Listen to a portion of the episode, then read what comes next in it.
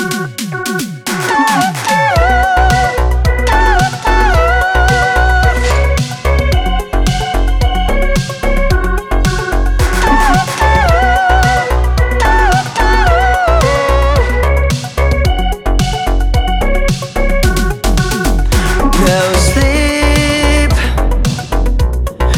sleep until I'm done with finding the answer.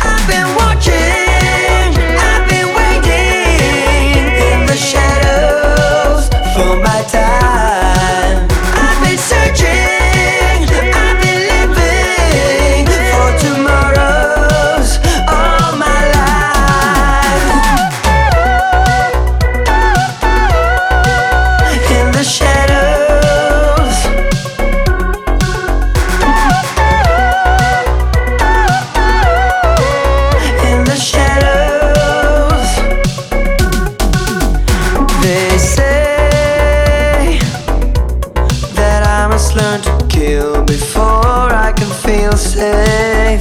But I, I'd rather kill myself than turning to their slave.